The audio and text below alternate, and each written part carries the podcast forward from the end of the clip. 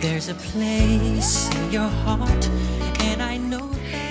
Bienvenidos queridos oyentes a Corazón Valiente. Soy Silvia Pérez y como cada viernes de 12 a 1 vamos a compartir en una nueva emisión de este programa que hacemos juntos en Nacional AM 870, la radio de todos. Este espacio que te acerca al corazón, que te propone una aventura hacia el fondo de vos mismo. Y no vamos a parar hasta llegar, ¿eh? hasta llegar ahí directo al corazón.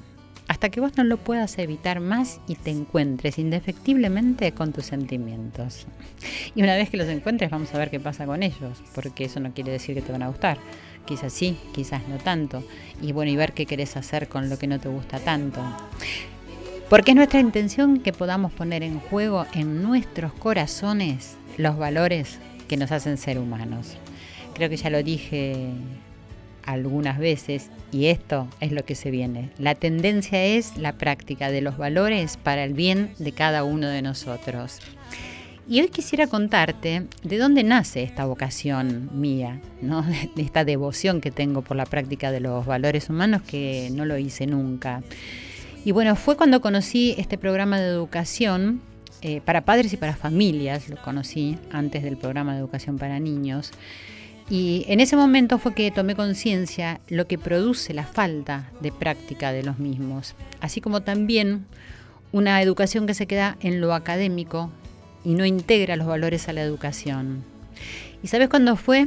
En un seminario intensivo que tomé en India, sí, en un viaje que justamente o causalmente había hecho con mi papá, con mi hija Julieta y con una hija como adoptada en mi corazón, que es su mejor amiga, que es Aldana Aldi.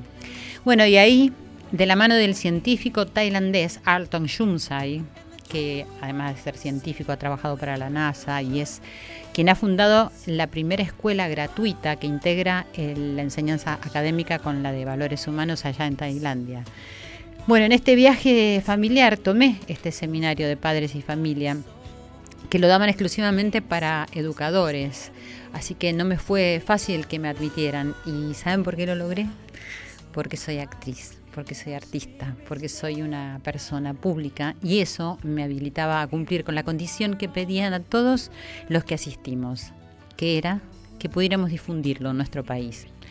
Y bueno, y así lo hice durante años. Esto fue después del año 2000 y estuve por muchos lugares de la Argentina, así que a lo mejor tenemos algunos oyentes que pueden reconocer esto, formando facilitadores en eh, programas de educación en valores humanos y después también estuve en nuestros países hermanos, en, en Chile, en Brasil, en Venezuela, en Bolivia, bueno. Y cumplí mi tarea como podía. También hice una obra de teatro donde se exaltan los valores humanos, que se llama Cuentos de aquí y de allá, que es para niños y para toda la familia. Así que por eso hoy estoy tan agradecida a Nacional, a la radio de todos, que nos permite que podamos bucear en esto que es algo tan fundamental para la vida. Así que tenemos la oportunidad de animarnos a tener un corazón valiente y de sacar a la luz y poner en juego estos valores. Y hoy más que nunca creo que uno de nosotros que lo haga es un montón.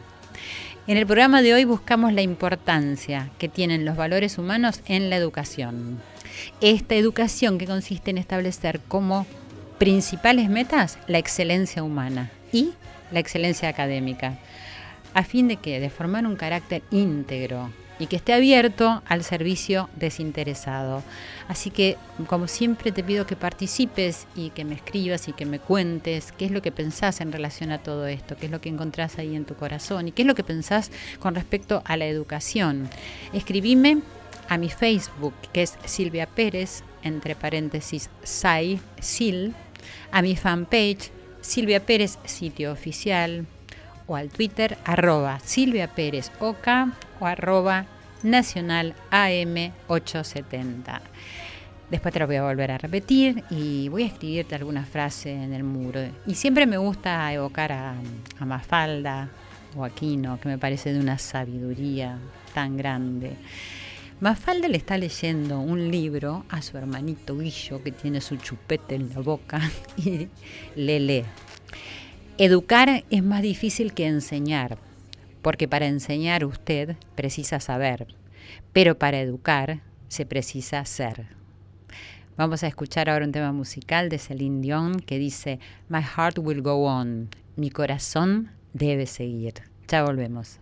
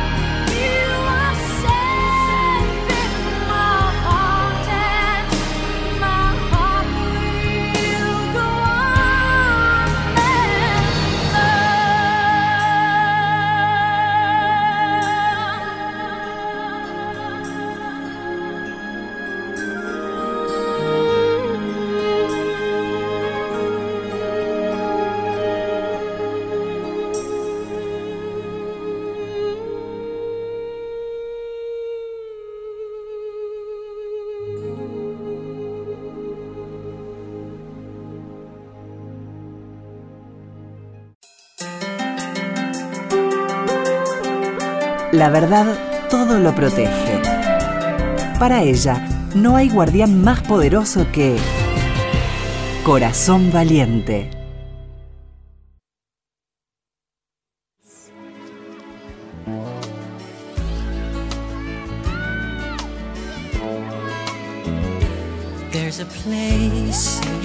Y continuamos con los corazones valientes, como dijo Celine Dion, nuestro corazón debe continuar, my heart will go on.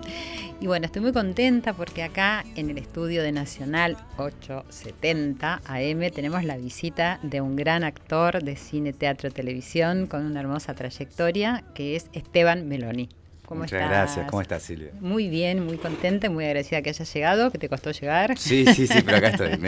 yo muy contento de estar acá. Bueno, muchísimas gracias. La verdad que es lindo tener gente que la gente quiere y reconocida para poder charlar. Y bueno, nuestro programa le importa mucho llegar al corazón de la gente, a nuestros corazones, que viste que hoy en día está un poquito como en desuso eso, como que pasa todo mucho más por la cabeza y por la mente. Estamos desconectados. Eso, exactamente. Estamos un, poco como en otra sintonía, porque la afuera la verdad que está peleando para ponernos en otra sintonía, pero bueno, nosotros estamos acá en este espacio para, para conectarnos, como estamos ahora, mirándonos a los ojos, y la gente que nos está escuchando seguro que lo siente. Y la radio es un buen lugar para, ¿no? Un buen espacio para resistir y para conectar. Es lo más para mí, porque hay que Igual que el teatro, ¿no? Son lugares Exactamente. Que, bueno, que a los que van los valientes también, me sí. parece. Porque lo más fácil es el, teléfono. claro, claro, exactamente. Sí. lo más fácil es estar frente a una pantalla. pero también es bastante triste porque viste que cuando te corres de la pantalla después de estar mucho tiempo te sentís un poco mal, ¿no? Como decís, ¿dónde estaba el mundo? Un poco pasa eso, ¿no? Sí, sí, sí. Contame, Esteban, ¿Es verdad que a los cuatro años quería ser actor? Más o menos, sí. Desde que tengo uso de razón. ¿Cómo es eh, eso? A ver qué lindo, porque no tenés tampoco padres que tengan que ver con este medio, como yo tampoco, pero a mí no me pasó, que desde, siempre. No, eh, supongo que yo digo que siempre, porque el primer recuerdo que tengo es más o menos a esa edad, cuatro o cinco años, que estaba eh, la televisión prendida y estaban dando una película en la tele, blanco y negro en esa época, y este y me acuerdo que mi mamá me explicó, no sé por qué, si porque yo le pregunté o qué, me explicó que esos que estaban ahí eran eh, personas que, que eran un trabajo eso, que ellos trabajaban de eso. claro, te explicaba que era la imagen que recibías de una... Claro, que, no era verdad, que eran personas que se dedicaban a trabajar de eso. yo dije, yo quiero trabajar de eso. Automáticamente, o sea, fue me acuerdo de lo que pensé en ese momento. Y a partir de ahí, o sea, no sé si a partir de ahí, pero como que siempre fue una, la verdad que una certeza, no, no, no se me ocurría otra cosa. Por supuesto quise ser en el medio muchas cosas, de hecho estudié cine también, pero... Pero siempre relacionado con el arte. Sí, la vocación de actor la tuve. Y vos sos de Bahía Blanca, ¿cierto? Y en el colegio, por ejemplo, ¿actuabas en los actos? Sí, pero era muy tímido, era todo lo contrario ah, a... Sí, eh, me daba mucha vergüenza. Pero igual tenías el deseo de hacerlo. Sí, de hecho lo hacía, pero las pasaba muy mal, transpiraba y todavía me pasa actuando. bueno, nos pasa casi todo cada vez que subimos al escenario. Después llega el momento del disfrute, pero hay un primer momento que además creo yo que tengo muchos años de, este trabajo, que con el tiempo se va aprendiendo a disfrutarlo más y a relajarte más y a entregar y a no tener tanta exigencia con lo que va a pensar él, que está del otro lado, que el del otro lado siempre te quiere, ¿entendés? Porque va a ver teatro, pero yo lo fui aprendiendo de a poco eso. Sí, yo es verdad y yo me sorprendo porque si bien son cosas que uno viene escuchando de toda la vida, que los más grandes te dicen, no, después te relajas eh, cuando te empieza a pasar de verdad, eh, empezás a... A mí me, asombra todavía, que yo estrené una obra hace poco. Sí, ahora, vamos a eh, hablar. Y, sorprendido porque fue todo tan, fluyó todo tan naturalmente y fue ah. todo sin forzar, ¿viste? a mí me pasaba que por ahí me ponía demasiado ansioso y quería los resultados y quería todo ya.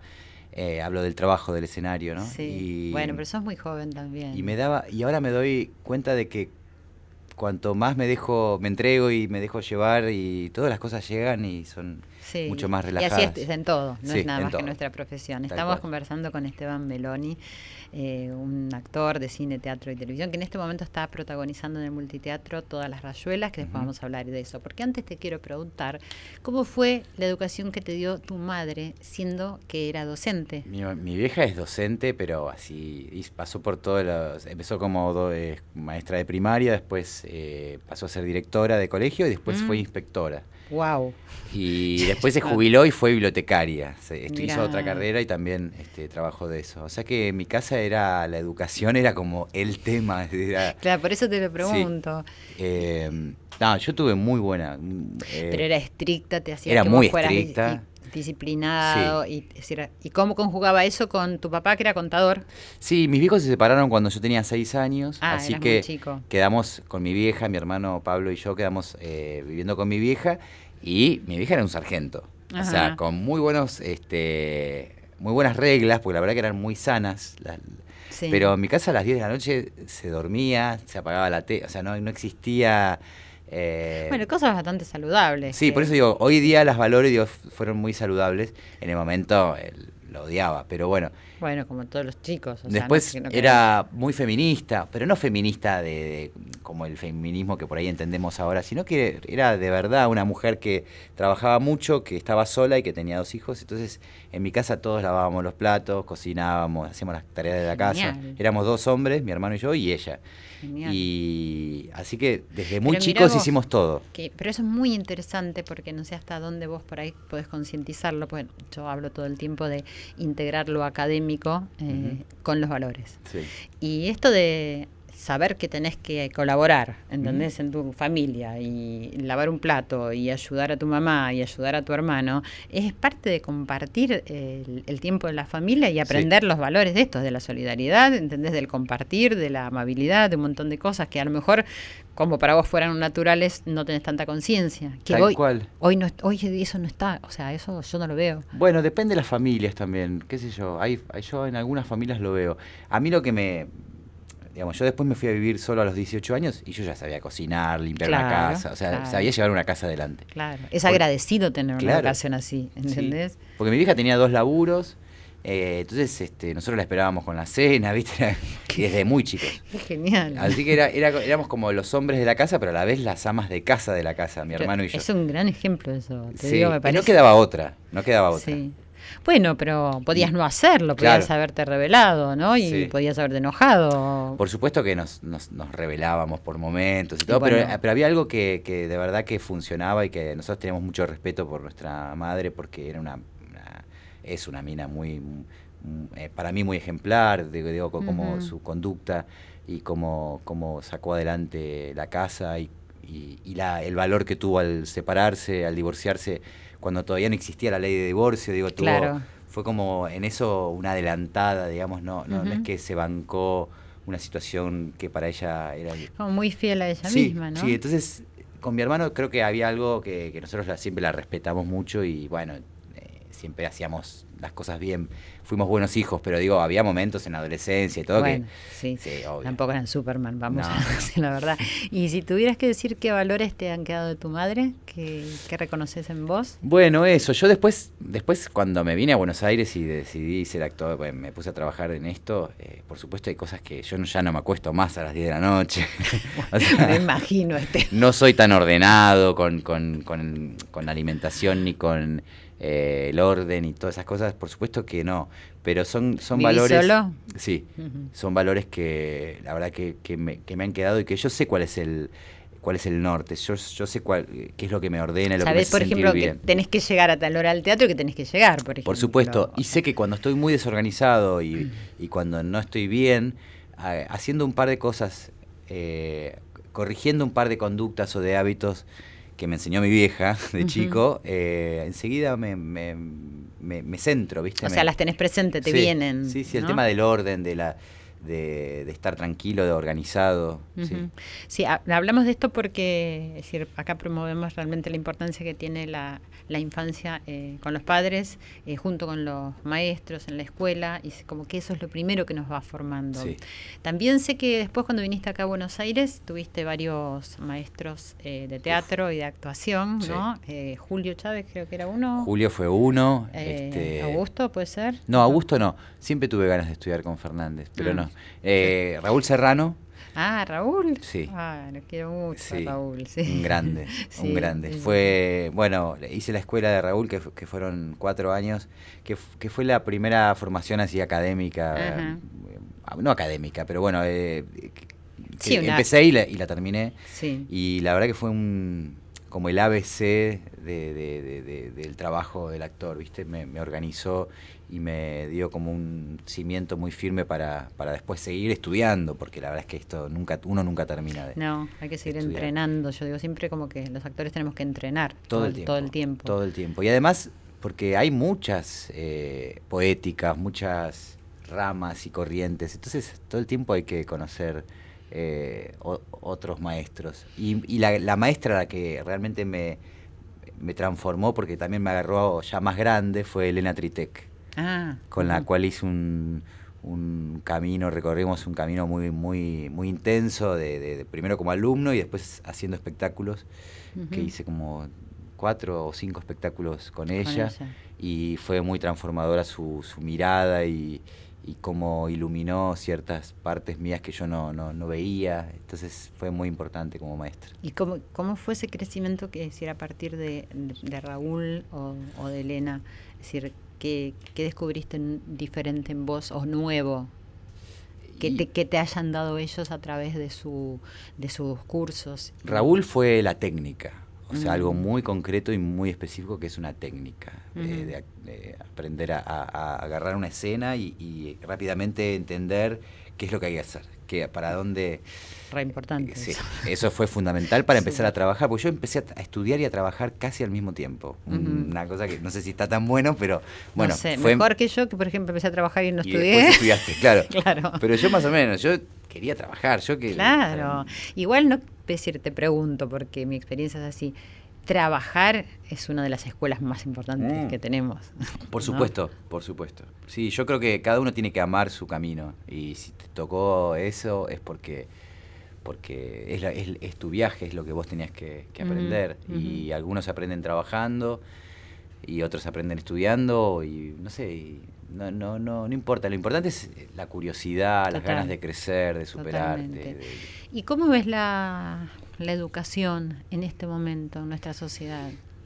Eh, yo siento que no, no sé, no, no, no, te puedo hablar porque no tengo realmente conocimiento de cómo está la educación en este momento. o sea, no es una cosa tampoco profunda que te pregunto. no, pero sí, sí, sí, está bien. Lo que yo siento que falta en las, como en la educación más de la infancia es el tema de, para mí tendría que haber... Eh, lo que ahora se llama el coaching, ¿viste? Eh, como que son, que, que, se mezclan varias disciplinas como, no sé, desde la meditación, la astrología, la, no sé, como eh, lo físico, el entrenamiento, que, que, le sirvan a, un chico para, para, organizar su vida, para lograr sus objetivos.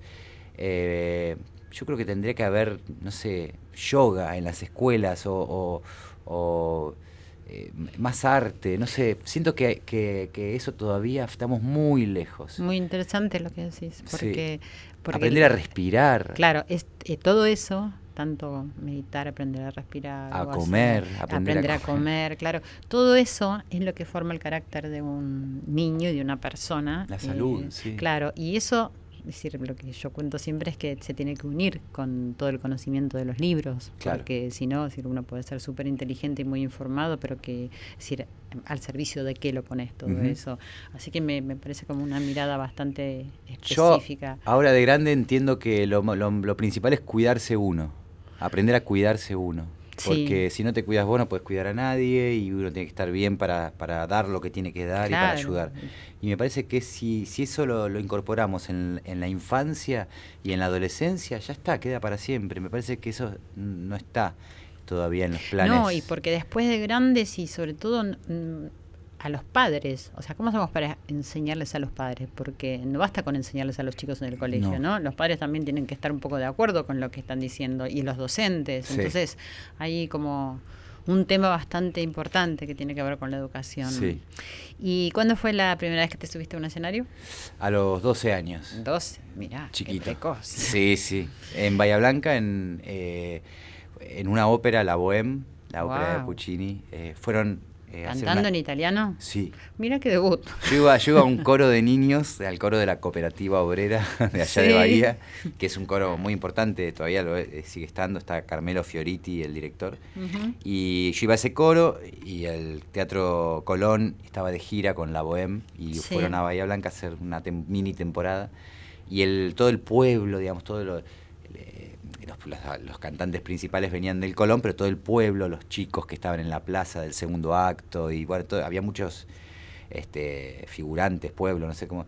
Eh, éramos de ahí, de Bahía. Hicieron como una audición entre los coros y bueno. Qué re emocionante. y para mí fue un flash porque fue eh, entrar al, al, teatro ese municipal que es encima es hermoso, es un teatro muy, muy lindo. Lo habrás conocido. Sí, sí, totalmente. Y, este, y, me impactó mucho, me acuerdo que nevaba en la escena en la que yo estaba, tenía que nevar, entonces tiraban papelitos desde, desde la parrilla. Ay, me da y para mí era, frío. Sí, era, era, hacía calor porque estaban las luces, pero nevaba. Y yo eh, medio que me lo creía y al mismo tiempo entendía que era un juego. Claro. Eh, fue además tenías 12 años. Y la música, la orquesta en vivo.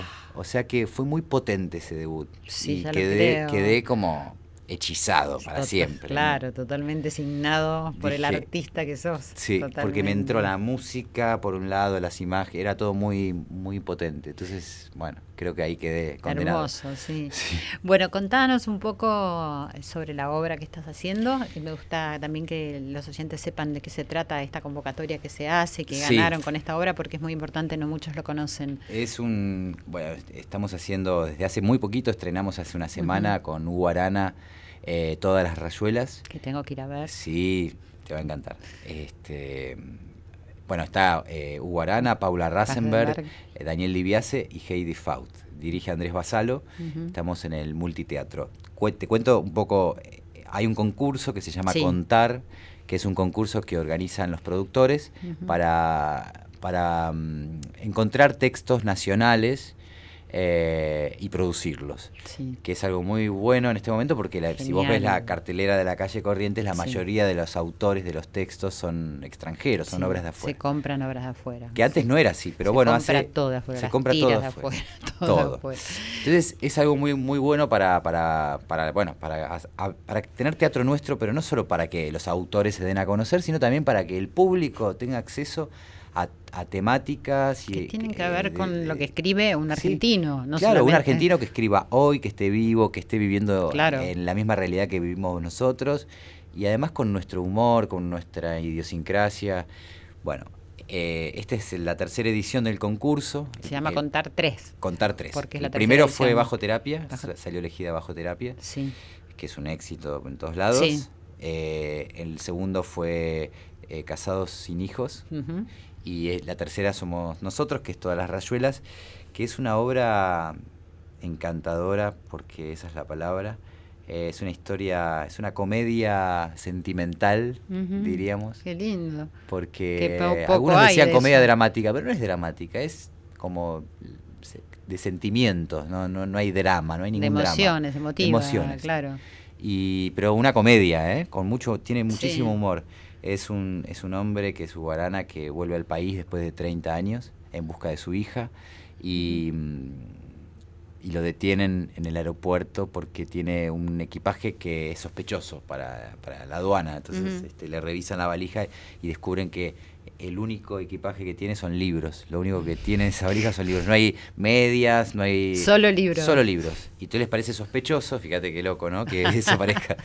Y, lo, terminan demorando. Y mi personaje es, es, el encargado de, bueno, de demorarlo, digamos.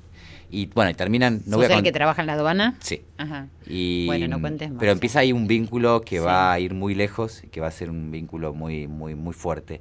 Eh, a través del relato de este del argumento que me estás comentando, ¿se exaltan eh, los valores humanos en Por supuesto, sí, es una obra que tiene muy, muy, muy lindas intenciones porque eh, habla de muchos temas, por supuesto, pero, pero sobre todo del encuentro, de, de, limar las, las, las diferencias, de, la unión, de de los padres y los hijos, habla. Mm. Ah, re interesante. Eh, habla de, acercar, todo el tiempo es acercar. es una obra que se acerca al público, que, que los personajes se acercan entre sí, digamos, lo que busca es todo el tiempo eso. Lo que decíamos al principio, ¿no? De estar eh, conectados, quizás. Sí, Bueno, Y es muy lindo lo que le pasa a la gente, porque yo hacía mucho, yo hago teatro todos los años, por suerte, de hace mucho, y, y, conozco el público y las obras que se hacen, y, y tengo mucha experiencia con el público. aparte, me gusta mucho hablar con ellos después, a la salida y todo. Y es la primera vez en todos estos años que hago teatro que la gente sale tan conmovida. Eh, y me di cuenta que la gente tiene muchas ganas de sentir. Sí, totalmente. O reírse, o llorar, o emocionarse, pero sentir. Eh, Darle lugar al corazón, que es lo que todo el tiempo y no sabes lo que agradece la gente eso. Y, oh, lo que agradece que vos hayas podido llegar a ese corazón de ellos y que ellos están sintiendo. O sea, Yo soy un medio, viste, para, para que eso se, y, pero no Es poco, no es poco, no, no, por eso digo. Porque todos servimos con el trabajo que hacemos, ¿entendés? y dar ese servicio, ¿entendés? Que, que tiene que ver con la humanidad, que es lo que tanto se necesita en este momento. Yo, mm. quizás yo también como actriz te entiendo. Es decir, cuando salís y podés hablar y recibís eso, o ves a una persona que está conmovida. Ahí se completa la, la obra. Cuando salís y la gente te dice lo que vio, lo que le llegó, lo que no. Y uno eso lo va modificando también, porque al otro día vos vas a hacer la función con esa información nueva. Claro, eh, es, es, muy interesante. Bueno, y está el señor Uguarana, que es. yo creo que. capo total. Es el actor del año. de verdad lo digo, es la actuación del año. Mandale besos y igual prometo que voy a ir a verla. Está en un momento de su, de Tiene una lucidez como, como artista increíble y le ha tocado un personaje que se, ve que lo estaba esperando a él porque no, no te imaginas a otro actor haciéndolo y está ah, brillante. Y de verdad es para los que estudian teatro, para la gente común, para cualquiera, es, es un placer verlo y se aprende qué lindo, mucho. Qué, qué, lindo, igual sí, me imagino que sí, porque lo admiro muchísimo. Hugo, además es una excelentísima persona, de una gran excelencia, pero que además lo reconozcas vos como compañero tuyo de esta manera también es muy Es que es imposible porque no, no, no reconocerlo porque em, lo que me hace sentir a mí todas las noches es impresionante, o sea, yo trabajo de esto, yo sé mentir, yo sé que es todo mentira esto, que es un juego, pero con Hugo es de todo de verdad. Entonces es un viaje cada noche. Como unas ganas de ir todas las noches ahí. Bueno, están en el multiteatro todas las rayuelas. Eh, de... miércoles a domingos y dos los sábados. ¿En qué horario? 20.30 todos los días y los sábados 20.30 y 22.30. Bueno, yo me comprometo a ir a ver todas las rayuelas y invitamos a todos los oyentes a que vayan dos a por uno, Hay dos ah. por uno que está buenísimo eso porque estamos en un momento difícil. ¿Y dónde se adquiere ahí? En, en PlateaNet. PlateaNet, sí, Sacando las entradas por PlateaNet tenés dos por uno. Tienen dos por uno, ¿escucharon? Así que ya vayan todos a sacar dos por uno y pueden pasarse, la verdad que un, momento muy, muy agradable porque van a abrir sus corazones. Muchísimas gracias, Esteban Meloni está acá con nosotros y le agradecemos muchísimo por su corazón tan valiente y tan hermoso. Gracias por haber venido. Gracias a vos, Silvia. Muchas gracias. Corazón Valiente te invita a practicar los valores humanos para abrir las puertas de una buena comunicación.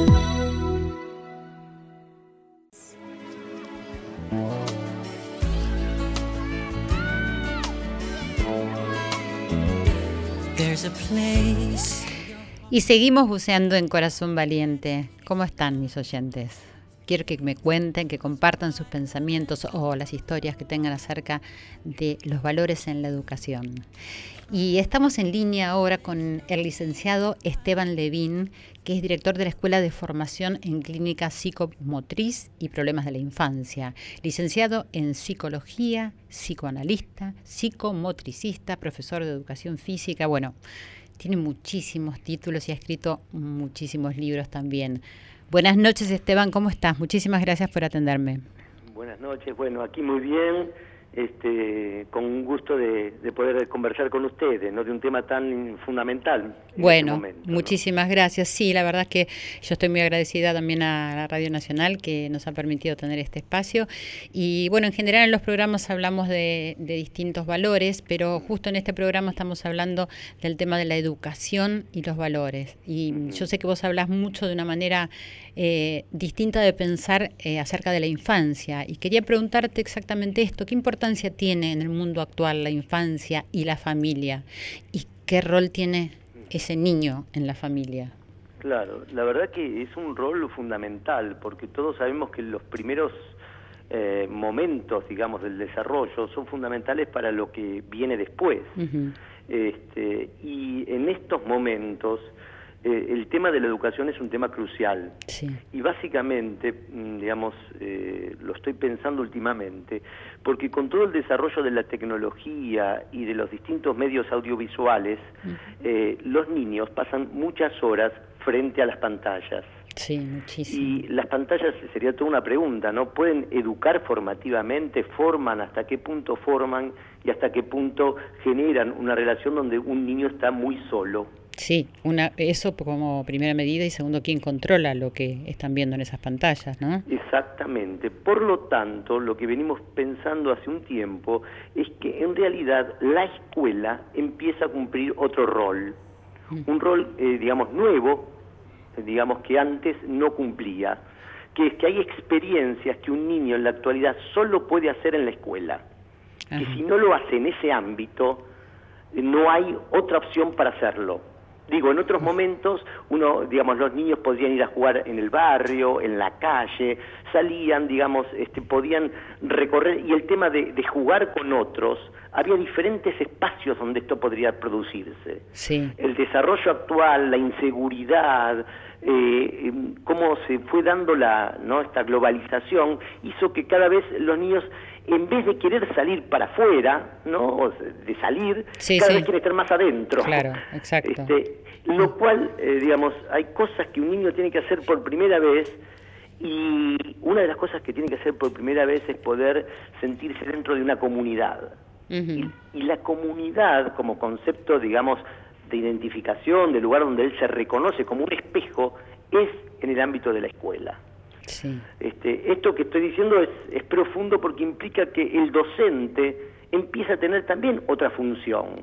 Claro, que es fundamental, porque también hablamos mucho de un cambio en la educación, pero tiene que haber un cambio en la docencia, porque si no están comprometidos con todo esto que pasa y con además modificar lo que vos estás diciendo, también es difícil. Por eso yo hablaba al principio del programa eh, que lo que primero yo estudié fue el programa de educación en valores para padres y para familias, antes de conocer el de los niños. Y me parece que tienen una relación directa los padres, los maestros y el niño, ¿cierto?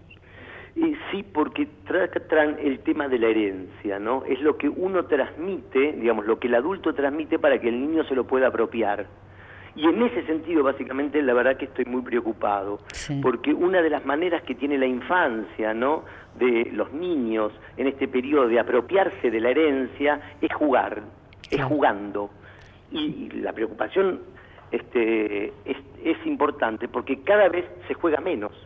Los docentes juegan menos preocupados por a veces por los logros, por la eficacia ¿no? de, los contenidos, de los objetivos, los papás preocupados por todas las preocupaciones económicas eh, de la casa, etcétera, cultural, juegan menos, este, y aquellos que se ocupan entonces de, la infancia eh, no abren del todo o cuesta abrir esos espacios lúdicos donde el niño juega, digamos, a, a ser papá, a ser mamá, juega el futuro, ¿no? Y en un pasado, arma la ficción, imagina, crea. Estos espacios cada vez están más restringidos. Sí. La verdad que eso nos preocupa. Y también porque los padres eh, no se tienen la costumbre hoy en día de mandar a los chicos después que salen de la escuela a seguir haciendo actividades, ¿no? escolares.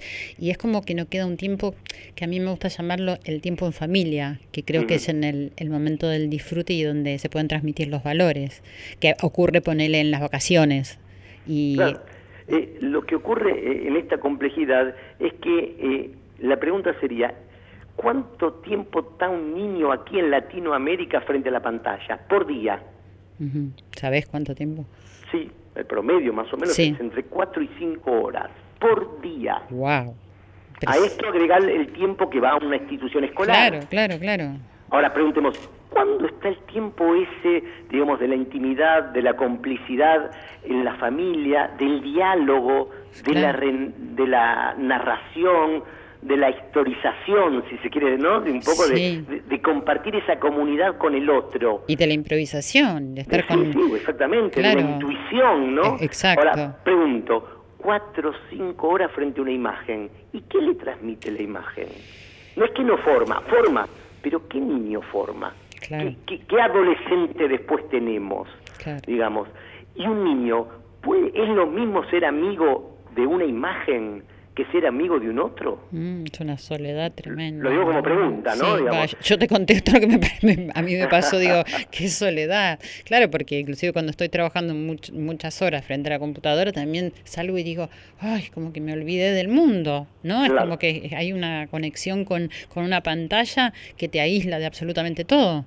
Claro, pero imaginemos que en el mundo de los adultos, digamos, esto uno lo puede controlar, lo puede manejar, tiene sus amigos, va a tomar un café, habla por teléfono pero en un niño, ¿qué lugar y qué función cumple el amigo? Estoy hablando del amigo como una función estructurante de su subjetividad. Y, esto, entonces digo, para pensarlo, ya no estamos hablando de que, bueno, un niño necesita socializarse porque es mejor para él ser sociable. No, es estructurante en este momento de experiencias subjetivas que si no la logra en la escuela, que es donde arma el grupo, donde, donde abre la comunidad, ¿dónde la va a armar? Claro. Y, frente... la verdad que es, es, complejo porque implica otra función para el docente, a la cual no ha sido formado, ¿no? Digo, una cosa es, eh, digamos, que la educación ocupa un lugar en relación al aprendizaje, y otra es pensar la educación como un lugar donde también forman sujetos, constituyen la subjetividad. Claro, el carácter, el carácter del, del niño. ¿Y vos trabajás con escuelas, Esteban?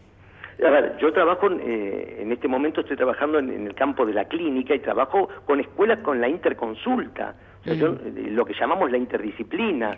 Cualquier problemática que un niño tiene, ¿dónde la va a expresar ahora? En la escuela. Claro. Por lo tanto, aunque vengan con problemas que están más o menos relacionados con la escuela, la escuela es un lugar fundamental para, para poder trabajar, eh, digamos, a ver, en equipo, ¿no? Sí, y decime, ¿Cómo, ¿Cómo, crees que se podría promover más esto en el sistema educativo? ¿Por qué no llegamos? Porque yo digo, somos algunos, mm, pocos, muchos, no sé, que nos damos cuenta, tomamos conciencia de todo esto que vos estás diciendo, cada uno de alguna manera, y todos estos que nos damos cuenta, eh, creemos que la base, ¿entendés?, de la transformación y de lo que viene en este mundo es la educación, y la educación así integrada, ¿no?, con lo académico y los valores. Sí. Y ¿Cómo crees que se puede hacer para que podamos llegar al Ministerio de Educación, a un sistema educativo que se comprometa para que los docentes puedan em, meterse en todos estos conceptos y puedan cambiarlo, y los padres? ¿Se te ocurre alguna forma? Mira, en principio creo que lo que hay que tomar conciencia es este de lugar estructurante. No estamos hablando de, una situación donde, bueno, lo va a ayudar, es importante que la educación para que un niño pueda eh, aprender a leer. Estamos hablando de, eh, estructuras subjetivas que si no se crean, eh, digamos, la verdad que el concepto de comunidad es el que está en juego. Entonces, que aprenda a ser. Claro, o sea, estamos hablando de la construcción de experiencias infantiles que en este momento si no se pierden. Y esta pérdida implica la pérdida de la sensibilidad hacia el otro. Sí. Mirá vos que nos encontramos con niños y yo con docentes, muchas veces también, digamos, donde la sensibilidad hacia, no, sé, a lo que le pasa al otro, a lo que pasa en la comunidad, claro, después uno piensa, si un niño está horas y horas frente a la pantalla, donde juegan, donde ve que matan, tiran, eh, van y vienen, este, donde no pasa nada y pasa todo y se repite, igual no tiene valor, cuando ocurre con un vecino, cuando ocurre en la tele, cuando empiezan a no, a ver, a no preocuparse, porque esto es casi como de lo cotidiano. ¿Mm? Entonces, en un momento en donde la infancia tendría, es más sensible y poroso al otro, lo vemos más metido para adentro. Sí. Entonces, eh, a ver, si tomamos conciencia de esta dificultad, de este problema, creo que eh, nos vamos a dar cuenta que ahí hay un punto central para retomar, ¿no? y, retomar implica, bueno, cómo repensamos el lugar de lo escolar y el lugar de lo familiar como un lugar fundamental de transmisión de una herencia. Bueno, con una cosa más, ¿no? Sí. Este, que me parece bien interesante para pensar, hasta filosófica, ¿no? Para apropiarse de la herencia, a ver si me, me seguime con esta idea, también un niño tiene que transgredirla. ¿Qué significa? Que un niño no es igual a sus padres. Exacto. Toma cosas de él, pero también hace la propia, ¿no? Es decir, pero necesita, claro, pero primero necesita tomar esa herencia. Exactamente. para poder transgredirla, trascenderla. Sí, totalmente de acuerdo. Bueno, vamos a pensar que vamos a, poder insistir con todo esto. Te quiero hacer una pregunta chiquita porque ya acá me están diciendo que no tenemos más tiempo. ¿Jugás vos con tu hijo? ¿Cómo? ¿Jugás con tu hijo? Sí. ¿A qué jugás? A ver, eh, bueno, mi hijo ahora ya tiene 12, así que jugamos al básquet, jugamos en la pileta, armamos juegos eh, submarinos, digamos, ¿no? Tiramos cosas en, la pileta como para ir a buscarla, armamos como pequeñas historias y como él utiliza la tecnología también, arma como pequeños videos. Claro. Y, lo último que, que, empezó como a, buscar y a, digamos, a buscar en distintos lugares y después de alguna manera a, formarse en eso es en la magia. Ah, empezó a, encontrar en la magia algo de esto de lo imposible, ¿no? Que es como, un cuento, ¿no? Algo mágico, pero real también, ¿no? Real y irreal. Sí, sí, sí, muy interesante, muy lindo. Bueno, aunque sea, decía hoy en el programa, que uno es un montón. Uno que empiece a hacer algo y que podamos estar eh, contándoselo a la cantidad de gente que lo esté escuchando. Así que te agradezco muchísimo, espero en otra oportunidad que nos puedas visitar acá en los estudios y eh, la verdad es que muchísimas gracias por todos tus conceptos. Bueno, no, adelante por traer estos temas y aquí estamos en, la trinchera trabajando y peleando por eso. Dale, ¿eh? vamos por adelante. Gracias Esteban. No, gracias a ustedes. Chao, chao. Corazón valiente para promover una buena comunicación, tenemos que fomentar la verdad, la no violencia, la acción correcta y el amor.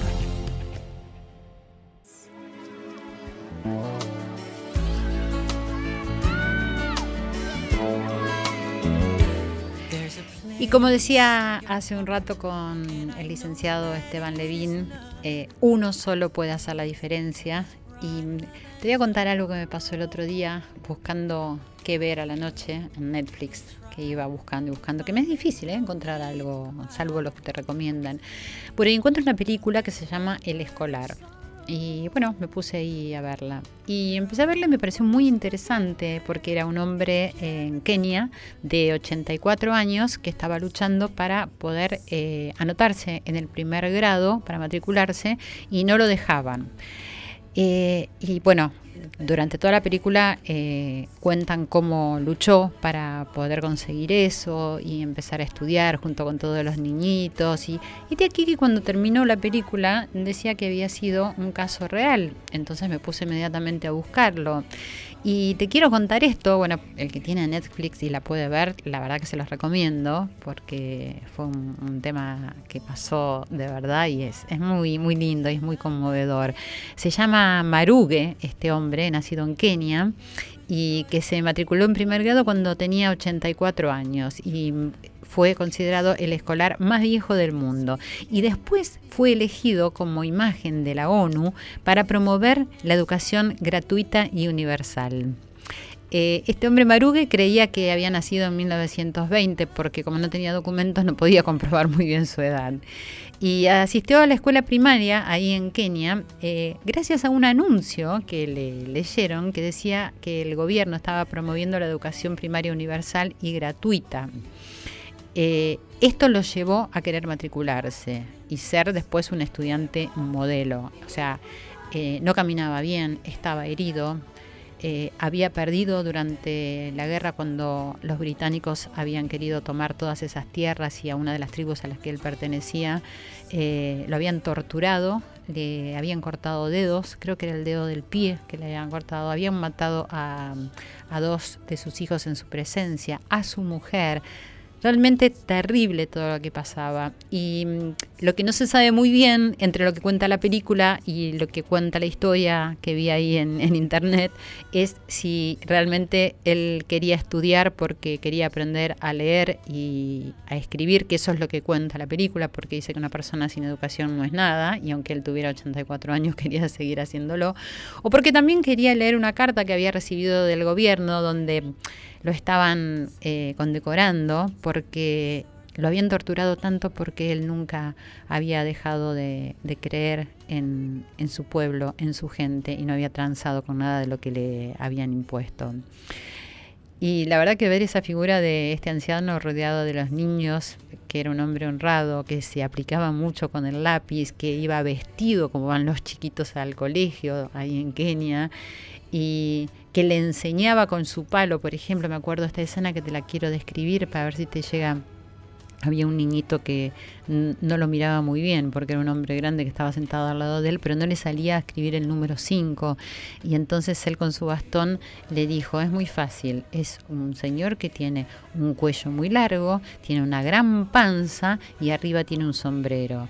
Y la sonrisa de ese nene, porque con esa descripción pudo aprender a escribir el 5, bueno, es solo una de las muestras de lo que significó todo esto. Bueno, parece que la ONU escogió la imagen de él también como su campaña para promover esta educación universal y gratuita. Así que bueno, si podés verla, buscala en Netflix. El Escolar se llama. Y si no, ahí te conté un poquitito. bueno, y otro día vamos a hablar de otra película que se llama Entre Maestros, que da una opción muy importante para los docentes y para poder cambiar todo esto que estamos diciendo. Bueno, llegó el momento de despedirnos y eh, espero que hayan disfrutado de este programa como lo disfruté yo. Espero haber llegado a los corazones de cada uno de todos ustedes en cada uno de los rincones de nuestro país donde nos estén escuchando. Y quiero agradecer mucho a nuestro productor Fernando Lapovsky, a nuestro operador técnico y editor Julián Carballo y quien les habla, Silvia Pérez, les dice gracias por compartir este momento y ojalá que nos sirva para poder abrir nuestros corazones. Nos vemos cuando me escuchen. Un beso.